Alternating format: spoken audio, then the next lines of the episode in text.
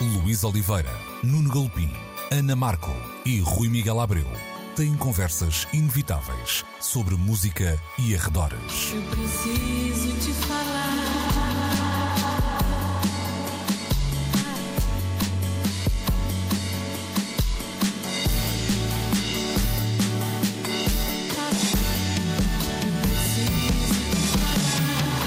Agora na Antena 3. Precisamos de falar.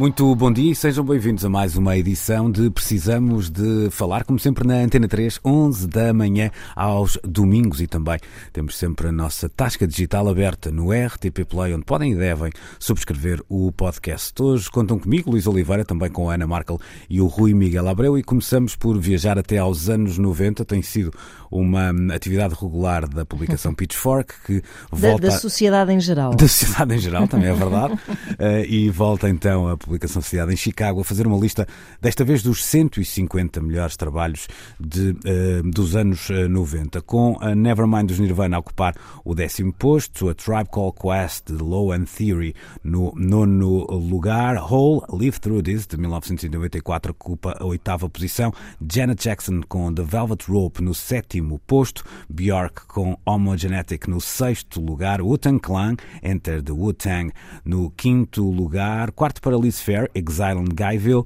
uh, Radiohead, OK Computer, 1997 uh, no uh, posto número 3, vice-liderança para Lauren Hill, de Miseducation of Lauren Hill, de 1998, e os My Bloody Valentine com Loveless um, em um, primeiríssimo lugar, um álbum lançado em 1991. Uh, esta lista já causou aqui alguma confusão entre nós, porque eu estava a ver uma lista diferente quando mandaram estes, uh, este assunto para uh, discutir, mas esse é, é, precisamente um dos pontos desta questão, Rui. Ou seja, é um exercício recorrente da Pitchfork, que aliás até tem, nos tem brindado com novas críticas a discos que tinham já sido lançados há algum tempo e que agora foram revistos uh, com uh, a ajuda, como diria Margarito Ursenar, do grande escultor, o tempo, não é? Uh, e agora volta a fazer este exercício olhando para os anos 90 e baralhando um bocadinho as coisas. Que notas tiras desta, desta lista?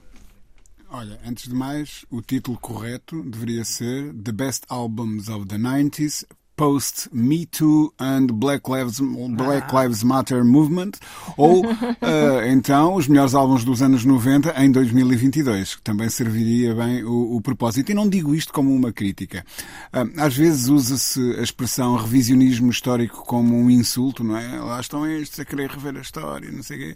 Uh, mas o revisionismo crítico eu acho que é uma atividade que faz pleno sentido. Um, porque de facto a nossa perspectiva muda. Uh, e penso, aliás, que vamos mais tarde hoje uh, falar num outro assunto em que vamos falar de perspectivas e de tempo e de idades, etc. Um, mas centrando-nos nesta lista da, da Pitchfork, eu acho que é um erro pensar-se que um, uma crítica uh, feita a um disco em 1995, quando o mundo era o que era, quando os governos eram o que eram, quando as políticas eram o que eram, não deve determinar a perspectiva que depois se constrói desse disco quando as décadas se vão acumulando em cima uh, desse pensamento. Uh, não faz sentido que assim seja. As coisas não têm que estar inscritas em pedra, não são dogma, uh, não ficam como um cânon inabalável e é natural que uma publicação com esta longevidade um, e a Pitchfork começa a ter uma, uma idade respeitável, já, já deve estar a pagar empréstimo ao banco pela casa e essas coisas assim, um, e já deve ter filhos na escola esse tipo de preocupações, um, faz sentido que eles voltem a olhar até para um período que foi muito determinante um, para, para o próprio ADN da, da, publicação, para o próprio ADN editorial da publicação, um, e, e, agora oferecer uma nova perspectiva entre outras coisas, com uma muito mais forte presença feminina, com uma muito maior atenção dada um, à música uh, vinda de criadores afro-americanos um, e, e, portanto, uma lista necessariamente diferente. Eu aplaudo, é o que eu posso dizer para já. uh, Ana, há, aqui até, tendo em conta e como comparação a última uh, lista feita, desvaneceu-se um bocadinho aquela marca do indie norte-americano que estava muito presente, com bandas que algumas delas eu até gosto muito, como os Guided by Voices do Robert Pollard, mas que tem pouca expressão para além dos Estados Unidos e que, acompanha, que apareciam até bastas vezes no, uhum. no top 25, Neutral Milk Hotel, Pavement também, uh, duplicados no top 10. Agora temos de facto outras um, entradas foi só o tempo a passar uh, ou o Rui eu... tem razão nesta análise de, do acho... revisionismo também Sim, a pensar eu... os tempos que vivemos, no fundo? Claro, claro. Acho que sem dúvida o Rui tem muita razão e nota-se perfeitamente hum, esta uh, tentativa de, de espelhar uh, os tempos e de ter em conta um, questões que não eram tidas em conta antes, num, num tempo em que havia a ilusão de que era, era mérito, mas eh, já se sabe bem que não, as coisas depois não são bem assim na prática. Um, mas uma coisa que eu reparei, e até mais, na lista dos, eh, das 250 canções dos anos 90 que eles também publicaram, que é um, a sensação também de que isto espelha um, uma certa hum, mudança ou abertura na linha editorial da própria Pitchfork. Ou seja, o que me parece que há aqui é um entendimento da pop uh, muito mais uh, abrangente, uhum, hipotecando uhum. o lugar de algumas dessas bandas indie uh, de que falavas, não só dessas em particular, mas de toda uma. Lá está, uma, até vou dizer uma certa snobeira indie que, que pautava o discurso da Pitchfork e que de repente até numa primeira fase, diria, fetichizou um, um bocado a pop mais pura e dura, não é?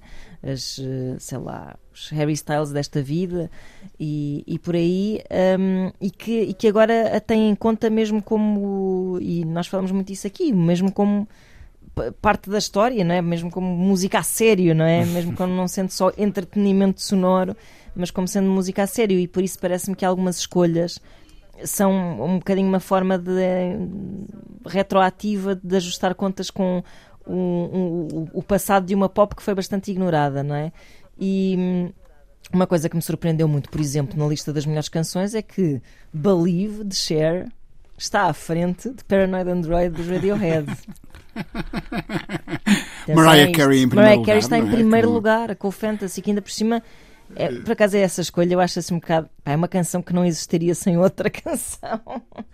Para ser assim a melhor canção dos anos 90, fica assim um bocadinho tipo. Hum. Mas é, é, eu ia me pegar nesse ponto num, num certo desfazamento em que, ne, entre essa lista de canções e esta lista de, uhum. de álbuns. Ou seja, no, no, na lista de melhores canções, nós apanhamos uma coisa que não apanhamos no uh, nos álbuns. Ou seja, aqui e ali casam-se uh, sucessos um, mainstream e sucessos de vendas uhum. com esse vá lá, aplauso da crítica. Eu tenho, fiz aqui um exercício um, que tem a ver, e este é mais ou menos fechado, porque à partida estes números não se alterarão muito, mas entre os uh, uh, 10 discos mais vendidos da década de 90, nós temos a banda sonora do Bodyguard, uh, a Shania Twain, uh, Alanis Morissette, uh, o Dangerous do Michael Jackson, dois uhum. álbuns da Celine Dion, uma compilação, uma coletânea, melhor dizendo, da Madonna, depois também um best-of dos ABBA. A Os best-ofs estavam fortíssimos. É verdade. a banda sonora do Titanic e o Black Album dos Metallica. Um, pergunta que, que deixo no ar. À medida que o tempo vai passando, há cada vez este, este distanciamento maior entre vendas barra crítica? Ah, isso parece-me que sim. Hum. Isso, isso. Ou seja. Uh,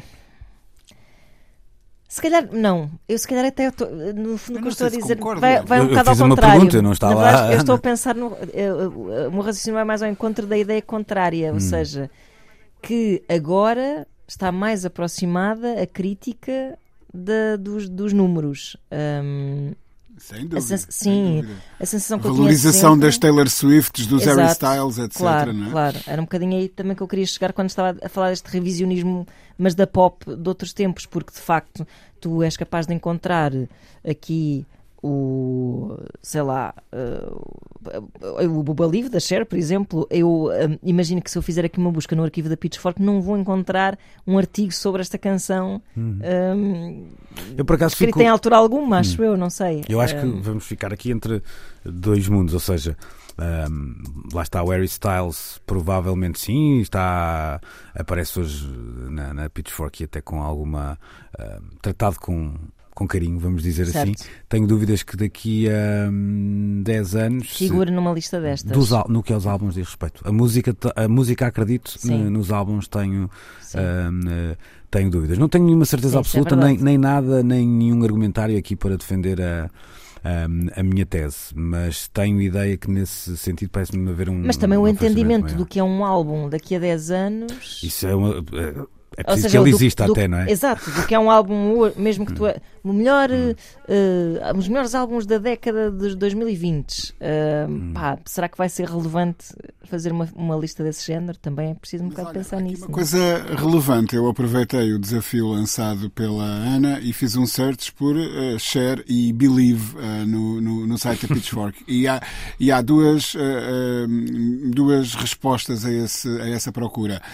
Uma notícia a dizer que a Lucia Dacus ehm, Fez uma versão, eh, claro. eh, fez uma versão depois de anunciar as suas, as suas datas de digressão, uma notícia datada de julho deste ano, ah, e depois o- o- uma notícia que também dá conta de uma versão ou de uma imitação ah, da Lauren Mayberry dos Churches ah, da, da, da canção Believe. Portanto, é engraçado como parece que até é a comunidade indie que, Que legitima, eh, não é? Que vem. como, como é, é- agora, como é que se diz? É essa a palavra, não é? Legitimar. Exato. Que legitima, valida, não é? Exato, exato.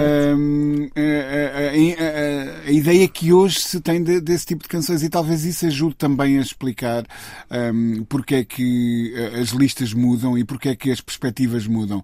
Hum, Mas aí continua a parecer um fetiche, não é? Deixa-me só dizer não, uma não coisa. parece uma análise séria. Continua a soar um bocadinho a fetiche indie. Pois é. Hum.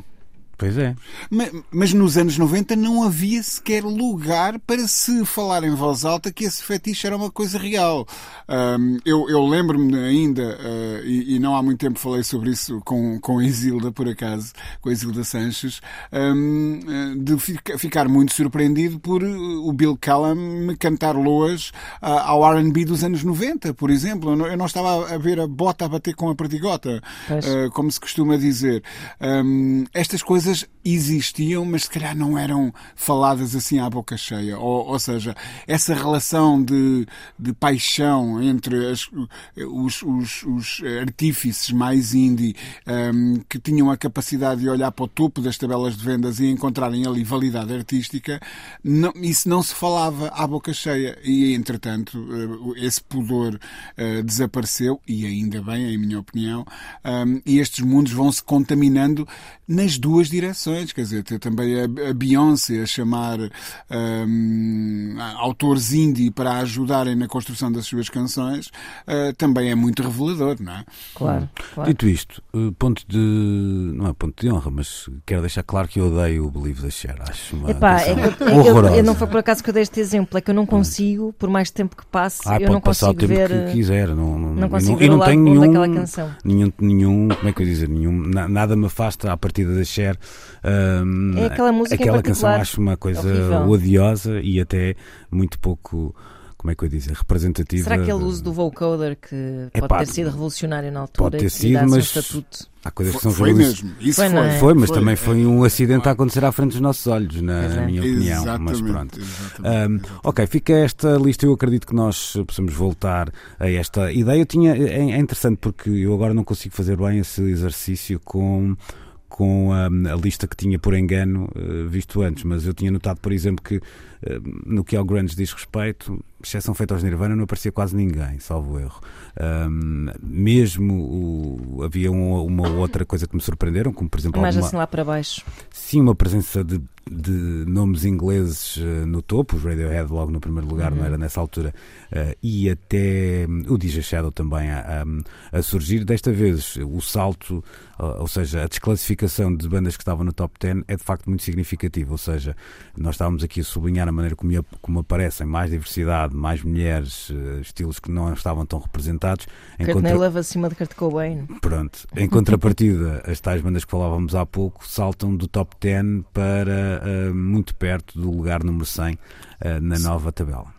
Uhum. Sim, hav- haverá aqui um outro dado, que quero eu acreditar, que é a maneira como esta música se relaciona com o tempo. Se calhar houve música que, à saída dos anos 90, continuava ultra vibrante e mereceria, de facto, um lugar cimeiro em qualquer tabela que ousasse olhar para uma década uh, que tinha acabado de chegar ao fim há cinco minutos, mas que depois, se calhar, foi o, próprio tempo foi funcionando como uma ingrata erosão que, que, que deu cabo da, da validade dessa, de algumas dessas coisas. E por outro lado, hum, se calhar coisas que estavam mais resguardadas desse olhar foram conquistando uh, espaço uh, e validade crítica também quero acreditar que seja por causa disso, ou seja, música que se relaciona um, de uma forma diferente com o passar do tempo.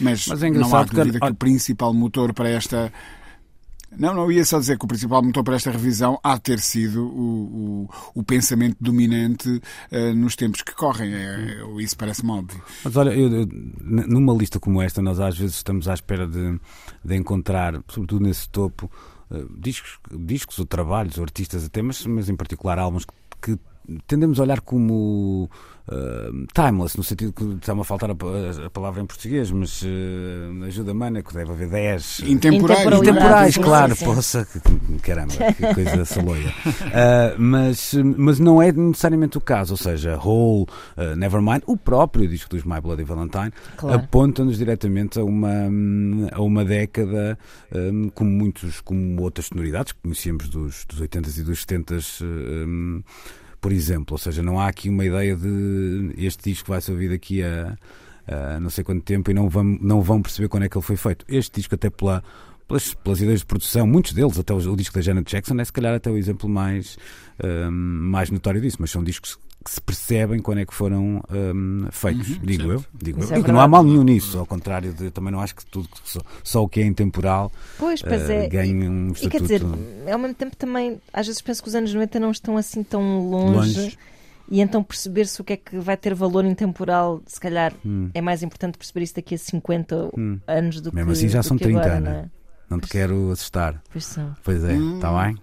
Eu estava a pensar que eram 20, é, mas nem só. Já são 30. Esquece. Quer dizer, são 30 para 90, são, são quase 20, são é verdade, mais é perto verdade. de 20 se estivesse em, é em 99. É verdade, sim, senhor. Então vamos lá fechar este capítulo, uh, década de 90, para Ana Markel não ficar uh, deprê. Uh, e vamos seguir em frente com uma espécie de uh, zandinha do rock and roll. Já assim. Precisamos de falar. Volta e meia, normalmente por sugestão do Rui Miguel Abreu, eh, vamos dar com os escritos e os pensamentos de Ted Gioia eh, e desta vez o senhor dedicou-se a lançar os búzios, de alguma forma, não é? Eh, decidiu olhar para o futuro e fazer algumas previsões. Há aqui alguma coragem da parte do autor, porque ele até baliza esse futuro e aponta uma, vá lá, uma janela temporal, não diz isto vai acontecer pronto, e depois não estará cá para ver. Portanto, ele põe até uma, uma, uma janela temporal que não é assim tão. Uh, tão larga, por tão isso distante. cá estaremos para ver se este senhor tem razão ou não. Uh, eu apetecia-me ler isto de uma ponta à outra, embora um, vá aqui tomar uh, algum tempo. Portanto, vou, vou ficar por um ou dois exemplos que me parecem mais representativos. Portanto, a filha única ou o filho único do CEO da Google ou de outra.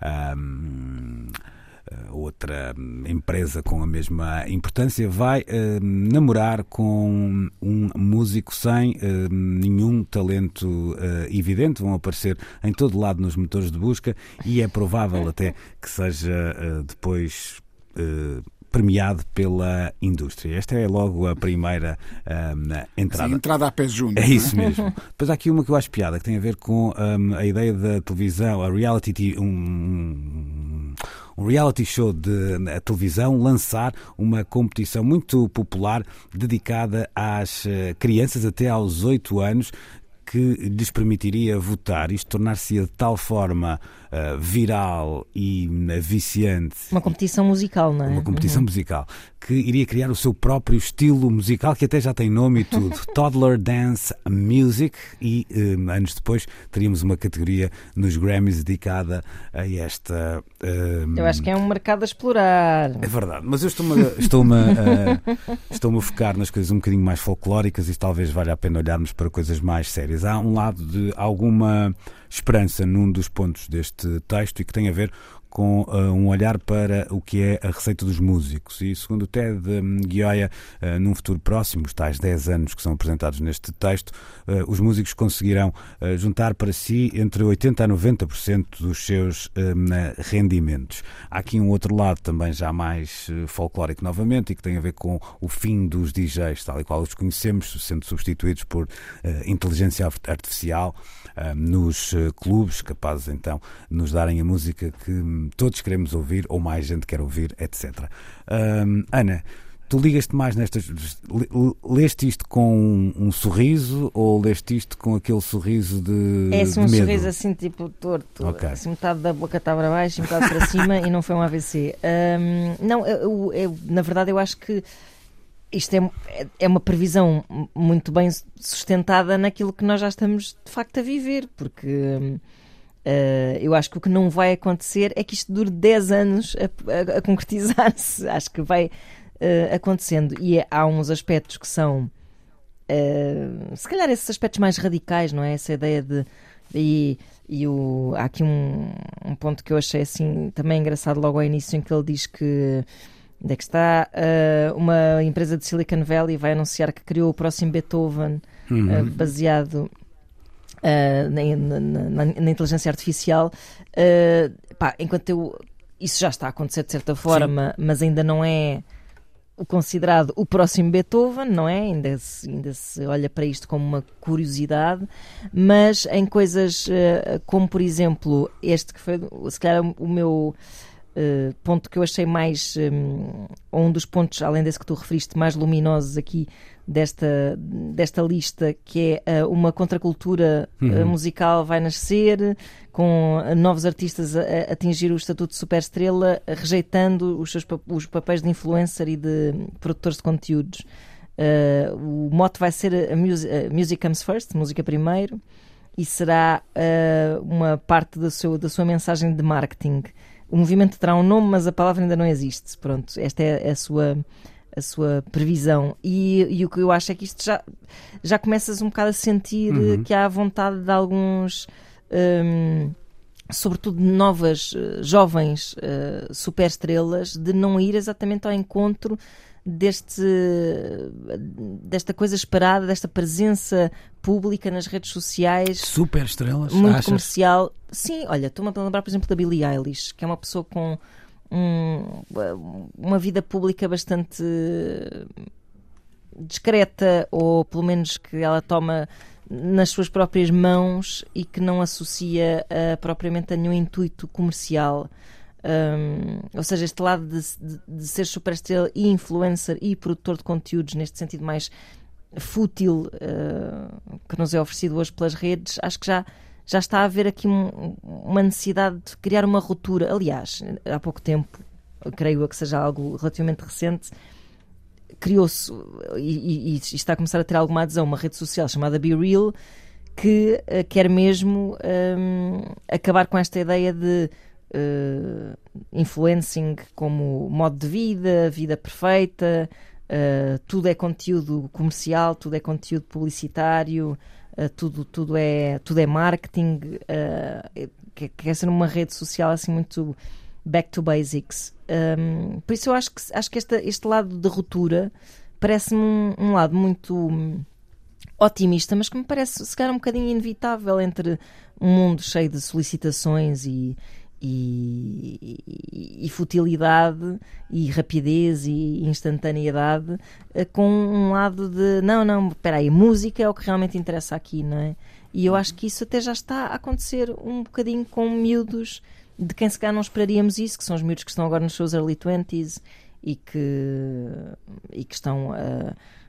Estou-me a lembrar, por exemplo, dos Black Country New Road, ou dos também já são da mesma família, os de Jockstrap, que, que são miúdos a fazer Epá, a música antiga, antiga no sentido mas não de... são super estrelas, a Billie Eilish não, exato, sim, sim, sim. não são super estrelas, mas hum. quer dizer, dentro de um indie já são pessoas Não, não, estou com... a dizer, estou a dizer do ponto sim, de vista da estrelas, sim, sim, da... e a maneira como o texto, não é? Acho que precisa disso também para, claro, para ser claro, validado claro. enquanto movimento. Mas só hum. dizer que se calhar estas coisas começam num indie e depois vão se espalhando por aí fora. Hum. Aliás, não sei, eu nas as próprias associações da Beyoncé, lá está a um certo tipo de, de, produtor, a um certo tipo de mensagem. Acho que tudo isto tem um bocado a ver com eh, esta ideia de que a música nunca será eh, só ou nunca estará condenada a ser um acessório.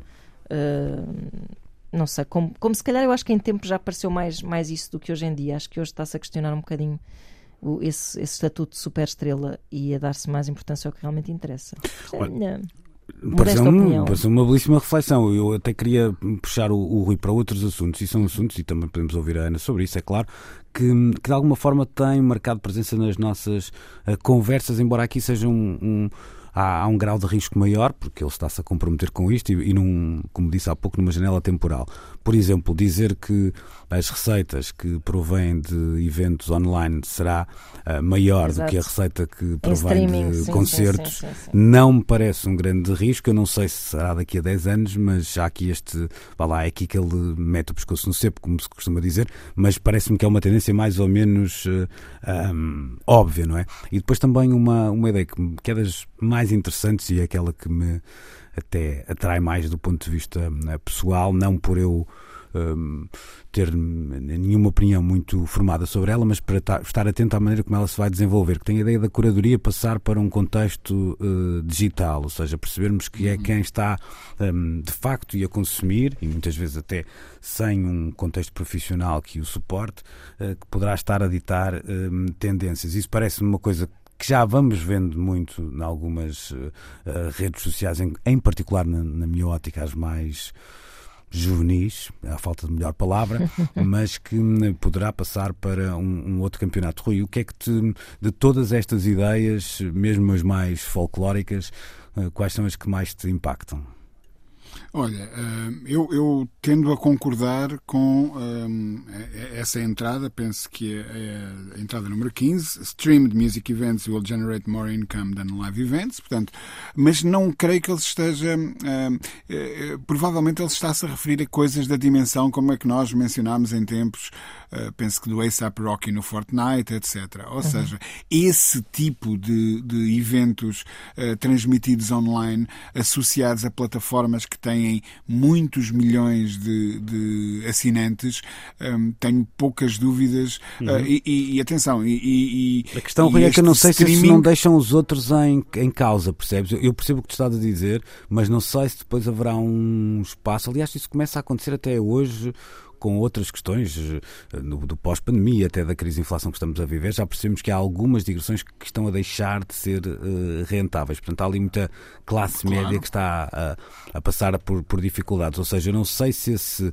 Uh, aumento das receitas no, no, uh, no, nas plataformas de streaming, muitas vezes associadas a esses grandes eventos, vão de alguma forma possibilitar que, que os eventos que conhecemos hoje como populares do ponto de vista do número de pessoas se mantenham. Mas uh, quem sou eu?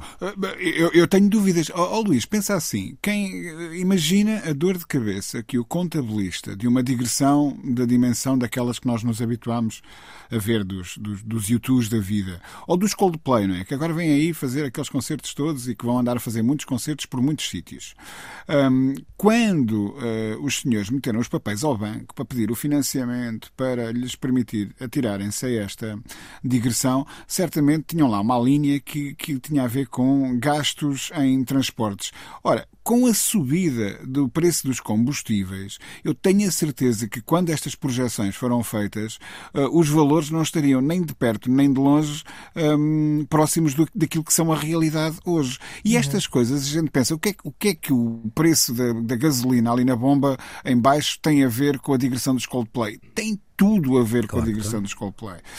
Um, e, portanto, é natural que estes grandes eventos, estas grandes operações por parte destas bandas mega, um, quando são projetados, um, e, e, normalmente para nós, eu lembro-me de ler isto uma vez acerca dos YouTube, uma digressão com 350 datas começava a dar dinheiro depois das 280 primeiras, ou seja, os primeiros 280 concertos eram basicamente para pagar a digressão inteira e o lucro era encontrado no, nos últimos no concertos. Quando nós, nós a trabalhar eh, durante um ano é muito diferente também. A partir ali É, de exatamente. 16 ou 17 de junho é que deixamos de pagar, entre aspas, impostos e passamos a, a- a ganhar dinheiro. Portanto, é um bocadinho a mesma coisa. Ah, é, um, é um bocado a mesma coisa. Agora, quando há estas oscilações Claro, nos mercados e a inflação e etc, etc, é bastante provável que algumas destas grandes digressões, ah, quando fizerem as contas no final, se revelem deficitárias. E nesse momento, esses grandes nomes vão ser obrigados, quer, quer, querem, quer queiram, quer não, a pensar em novos modelos de negócio. E, portanto, eu não tenho dúvidas que isso vai acontecer e vai acontecer a esta escala. Acho alguma graça a, a- a outras entradas, eh, e tu perguntavas-me por isso. Por exemplo, há uma aqui que eu acho deliciosa. É um bocado anedótica, mas ao mesmo tempo talvez não seja.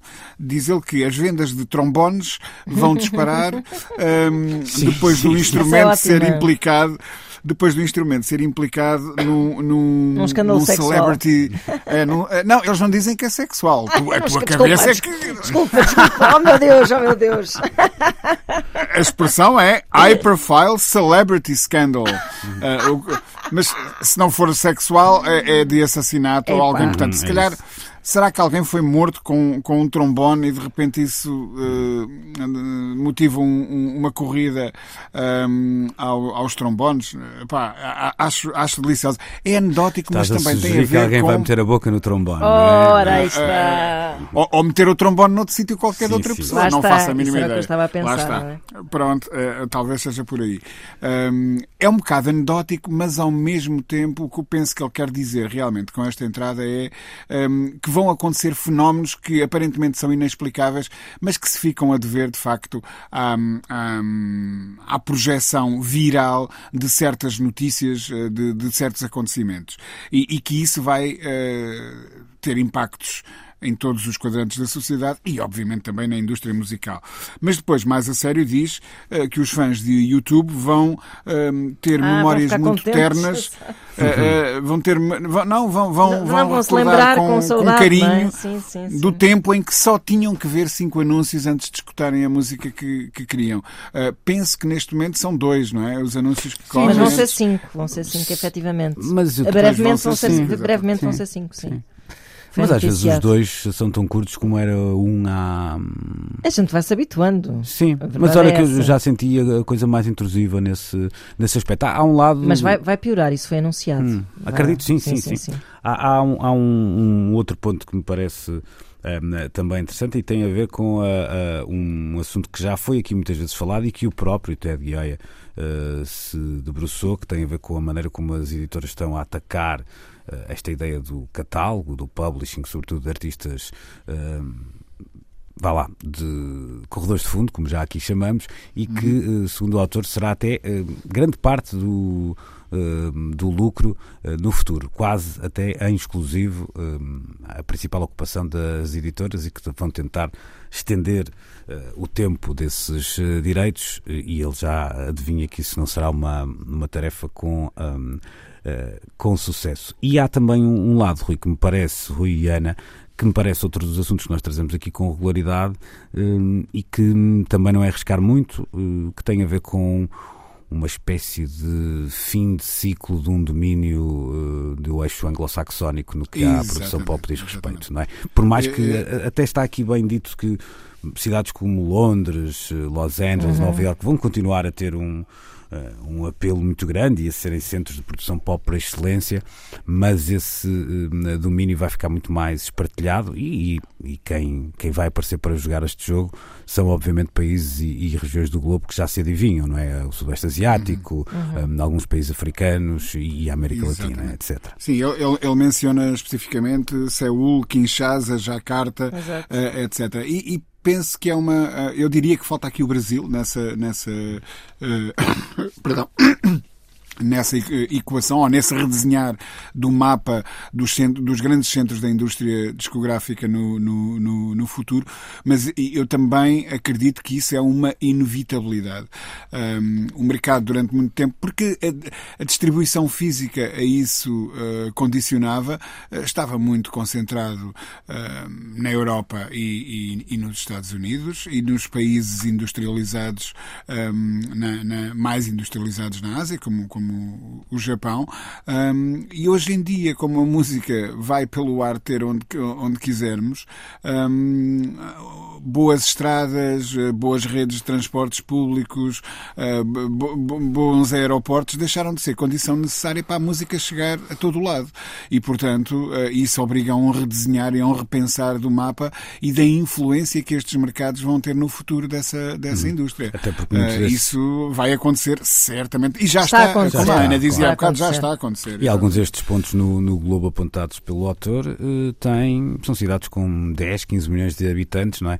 Uh, com, com um potencial gigante. E, e, não, e não são apenas estes três nomes citados, o, o Rui dava dois exemplos do, do Brasil, e, e, quando, e se o Brasil entrar nesta equação, então o caso muda de figura também para nós, porque. Hum, Uh, vamos ver o que acontece à língua. Isso é uma. Oh, oh, oh Luís, é... uh, imagina só a imagem.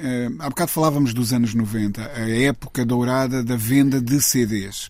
Um, e, e, quando nós pensamos que os CDs, para chegarem às diferentes lojas em Lisboa, em Londres, em Nova York, tinham que sair de armazéns dentro de carrinhas ou pequenas caminhonetas que iam levar as encomendas a cada uma das lojas, imagina isso ser feito em Nova Delhi claro. ou em Nairobi. Uhum. Claro. Não é? Claro. É, é, era uma tarefa impossível e isso uhum. ajudava a, a, explicar porque é que esses mercados não Estavam tinham expressão claro, claro. Na, na, na, quando o modelo de negócio era esse. Agora, isso deixou de ser um problema, não é?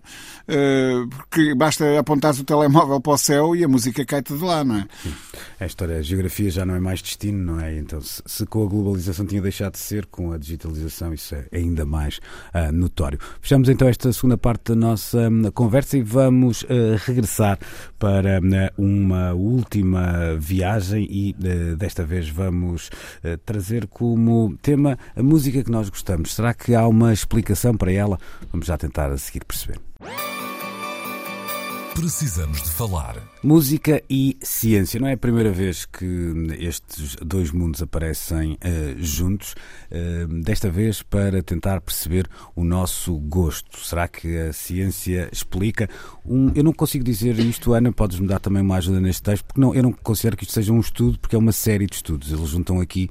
Uh, Sem um apanhado. É, é diferentes é estudos de diferentes um, universidades, umas mais reconhecidas do que outras, mas que nos dizem coisas muito um, é interessantes. Ponto um é que, de facto, a música que vamos guardar mais para a vida é aquela que consumimos entre os 10 e os 30 anos. Eu acho que essa é a informação mais interessante até, o resto é um bocado. Sim, há aqui um lado interessante que é a maneira como eles depois vão categorizando um, algumas destas. Uh, deste, vão valorizando e categorizando estes valores, ou seja, a história de uh, apontarmos a excitação, muda e complexidade Exato. para olharmos para, um, para uma canção. Uh, complexidade aqui se calhar é a parte mais até musical da coisa, uhum. mood e o aroused, que não há uma maneira muito boa traduzir isto em português sem ser excitação, não é? Uh, são, entusiasmo, vá. O entusiasmo, talvez. São, são um bocadinho menos objetivas, são um bocadinho mais é, sim, sim, subjetivas, um, mas no fundo isto vai-nos dando uma. uma uh, ideia de que a maneira como vamos construindo o nosso gosto está muito baseada da, do início desta construção. Sendo que há também aqui um ponto muito interessante deste estudo à, na minha leitura que tem a ver com nuances geográficas que são um, completamente distintas, ou seja, não só países acho que é pouco, mas áreas do globo uhum. em que estes valores não se uh, replicam. Tu, tu olhaste para isto com, uh, com aquele cinismo de hum, deixa lá ver se eles um me convencem. Tipo a Universidade de Massachusetts. Ok, é isso, ou de Badminton do Diz Sul, que, não é? Pois, o café faz bem e que a cerveja faz bem e que, enfim, o tabaco também desintoxica, sei lá. Olhei-se um bocado com certo ceticismo, apesar disto ser apresentado assim de uma forma. bruta também. Isso a gente sabe que faz bem. Mas... não é preciso vir a uma universidade. Não, mas basicamente, olha, vai um bocado ao encontro do que este estudo. Uh, o, que, o que eu senti sobre este estudo, que é. tirando esta reflexão que se calhar é, é engraçada e que eu já tinha visto noutros contextos de qual é que é a altura em que tu consomes mais música e mais intensamente, se calhar. Um, acho isso uh, bonito de pensar porque hum. de facto nós. Um, somos uma geração muito nostálgica e precocemente nostálgica e de facto estamos muito ligados a fases em, em que muita coisa acontece na nossa vida e em que a banda sonora para a nossa vida é mais urgente que nunca e, e eu acho realmente que hum, não quer dizer que seja melhor ou pior, mas que nunca mais voltamos a ouvir música da mesma maneira como ouvimos na nossa adolescência. Não, não é uma diferença de, de de ser eh, ah, naquele tempo é que era bom, é uma, mesmo uma diferença de uma predisposição para ouvir a música com uma função completamente diferente da função que, que, que, procuramos que ela tenha na nossa vida adulta, acho eu. Isso eu acho interessante. Depois, em relação a coisas como uh, ok, as pessoas mais uh, uh, ansiosas, já não me lembro que é que ele, qual era a hum. expressão que eles usavam aqui, perdão Uh, procuram música mais uh, profunda, as pessoas mais enérgicas procuram música mais intensa. Isso já me parece assim um bocado de senso comum transformado em, em ciência. Eu até achei outra coisa, sabes o que é que eu achei? Que legitima alguns preconceitos. Claro, mulheres gostam de música sim, mais calma, homens sim. gostam de música mais pesada. Pá. É aquela coisa muito idiota que se ouve, é pá, isso aquilo é um bocado para urbano depressivo. É, é assim, se tu pensares que, ok, isto é uma abordagem científica, vamos acreditar que a abordagem hum. é científica tira estas conclusões. Uh, o, que, o, o, que, precisava, se calhar, era que depois fosse um bocadinho mais fundo perceber porque é que é assim, porque ok que pode estar a perpetuar estereótipos. Porquê é que os estereótipos existem? Porquê é que as mulheres foram pois. associadas a maior delicadeza e os homens a uma maior agressividade? Bah, não sei, biologicamente há, há assim muito mais um, a, a refletir acerca disto, mas pronto, parece-me que é assim um estudo um bocado puro e duro. Um, e há uma, também uma coisa aqui que eu acho a, a, a, questão da complexidade, porque eles até dizem, associam a complexidade à profundidade e até dizem complexidade emocional e uhum, complexidade uhum. intelectual, não é? E eles dizem coisas como: descobrimos que a música do rapper Pitbull teria pouca profundidade, a sério, uh, e a música clássica e o jazz poderiam ter muita profundidade. É assim. Pronto, e é nisto que se anda a gastar os dinheiros públicos que se atribuem às. Pronto, no shit Sherlock, por um lado. É? E por outro lado, também te vou dizer o que é que é esta noção de profundidade hum. emocional. Eu lembro-me de uma miúda, pá, andava na faculdade e houve assim uma grande jantarada e, e estávamos no bairro Alto e estávamos no. Epá, agora esqueci-me daquele sítio mítico que fechou há pouco tempo, nas Catacumbas. E, e estava a ver um concerto de jazz e, e a miúda sai cá para fora, assim com a muito aflita, e diz assim: Isto para mim é só barulho. Portanto, é, aquela pessoa estava. Uh... Conhecias bem essa pessoa? Não, não. Ok. conhecia muito mal, que nem sequer era da minha turma, mas, uh, mas isto depois de dizer que, que, ela, que aquilo para ela era como estar no meio de umas obras, se calhar. Pumba, pumba, pumba. Não, e é que ela, se calhar, ia para casa, ouvia Celine Dion e, e chegava ao mais fundo das suas feridas, não sei. Ou seja, é que há uma parte no, é... no texto, eu te perguntava-te se conhecias por causa disso, que é, deve ser a parte, isto é o que eu vou dizer, é, é um bocado perigoso, que é, ai foi a ciência que disse, discordo, não é? Pois, Aquele exato, tipo do, exato, ai o, claro, o planeta é claro. redondo, não concordo claro. nada com isso. Uh, mas pronto, uh, vou avançar na mesma. Ao mesmo que tempo que isto parece senso comum, pois, parece pois, ah, pois. arrogância, não é? É que há aqui uma ideia em que se diz que pessoas que pensam de maneira similar tendem a ouvir de maneira similar. Pois. E é aqui que eu se calhar consigo dizer que conheço mais gente um, em que isso não se verifica, ou seja, pessoas que até têm uma visão do mundo parecida uh, com a tua, parecida comigo ou com outras pessoas, Exato, pode não ser sim. a minha, mas que não consomem na, na, tendencialmente a mesma, a música mesma que música. eu ou que outras pessoas que eu possa identificar uh, dessa, dessa forma, com essa forma de pensar. Mas pronto, mas eu aí uh, confesso que eu, eu tenho muita dificuldade em pensar fora da, da, da minha bolha, ou seja, parece-me bastante que à minha volta gravitam pessoas com uma maneira de ouvir música mais ou menos parecida uh, com a minha e, e, não será. Mas também porque, uh, e aí vamos voltar se calhar à, à, adolescência, porque de alguma forma, desde que eu gosto muito de música, também a música influenciou a forma como eu fui relacionando com, a, com as pessoas e até fazendo amigos e até fazendo claro, amigos e claro. até uh, mais ainda escolhendo algumas uh, escolhendo algumas uh, opções de carreira hum. uh, na minha vida que também tinham claro, a ver com esse claro. meu amor pela música. Isso, é muito, isso que tu estás a dizer é muito curioso, porque, e agora, sem ironias de espécie alguma e alertando à cabeça que é óbvio que há exceções para o que eu vou dizer, se não houvesse, seria um, um grande problema. Mas eu, eu, fui descobrindo que duas coisas. Por um lado, em relação à música de que eu gosto muito, normalmente é difícil gostar muito das pessoas que gostam muito da mesma música que eu gosto. Um, uh, ou seja, eu acho que as pessoas que gostam da e eu devo ser igual, okay. somos uns chatos do caraças. É, é um bocado. É, é, é um, é um bocado ah, os outros eu não sei, tu és, posso dizer. Exatamente. Exatamente, exatamente. E por outro lado, também fui descobrindo ao longo dos anos que muitos músicos que eu admiro artisticamente epá, acho-os execráveis humanamente. Um, e o contrário, músicos que fazem um, discos, aqui eu não ligo absolutamente nenhuma, mas que são uns doces de pessoas com quem eu não me importava de ir almoçar todos os dias. Isso é verdade, isso também uh, está neste estudo, essa questão do, de, te identificares com o músico, e que eu também acho pá, perfeitamente uma conclusão muito abusiva, sinceramente. Epá, haverá eventualmente uma... As exceções à regra, não é? Eu, claro. eu alertei para isso. E, e, e, haverá, se calhar, pessoas execráveis com uma, com uma, com uma forma de exprimir uh, sentimentos que se calhar nem se são os psicopatas horríveis, mas têm uma capacidade de escrever sobre sentimentos que, que nos diz imenso e nesse sentido leva-nos a acreditar que somos iguais a eles, não é? E depois quando vamos a ver são os escroques. Uh, portanto, eu acho que isto não é assim tão simples. A música que tu fazes não é assim tão pois, eu estava espelho da tua alma. Eu estava a ouvir o Rui e estava a pensar que conheço gente que acha precisamente o contrário. Uh, do Rui, não necessariamente pelo, pelo lado do, do, aqui do melómano e do ouvinte de música, mas do criador. Eu conheço música, já tive esta conversa com dois, estou-me a lembrar, foi ao mesmo tempo, mas com duas pessoas na, na altura, que diziam que não. Uh, que, que a experiência tinha desprovado que hum, quem fazia música muito boa dificilmente era... era... um crápula. Ah, dificilmente. Uh, ou se calhar até ao contrário. Eu acho que é- dificilmente um crápula faria música Mas muito Mas também o que é que é um crápula? Porque imagina. Pois, talvez seja isso. Uh, chorei muito, muitos anos da minha vida a ouvir Red House Painters. Há pouco tempo começaram a surgir histórias sobre Marco Kozelek ser um tipo que andava a fazer abusar de, de, mulheres ou com relações tóxicas ou não sei o quê. E eu penso assim: pá, isto é horrível, é um comportamento super condenável. Ele se calhar é um gajo perturbadíssimo cuja genialidade reside nessa perturbação pois. horrível que o acomete.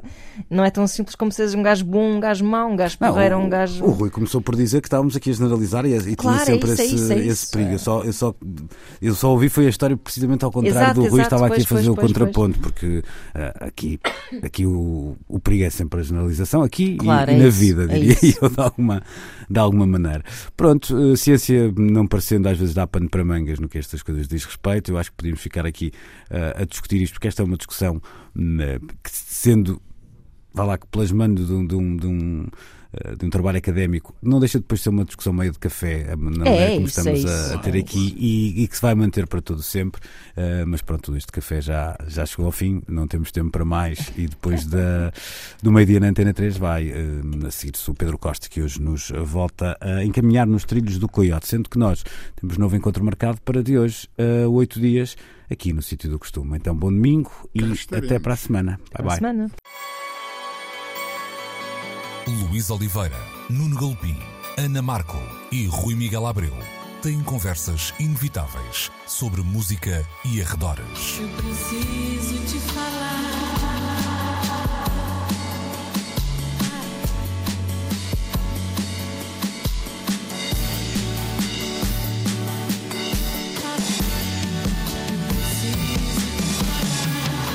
Agora na Antena 3.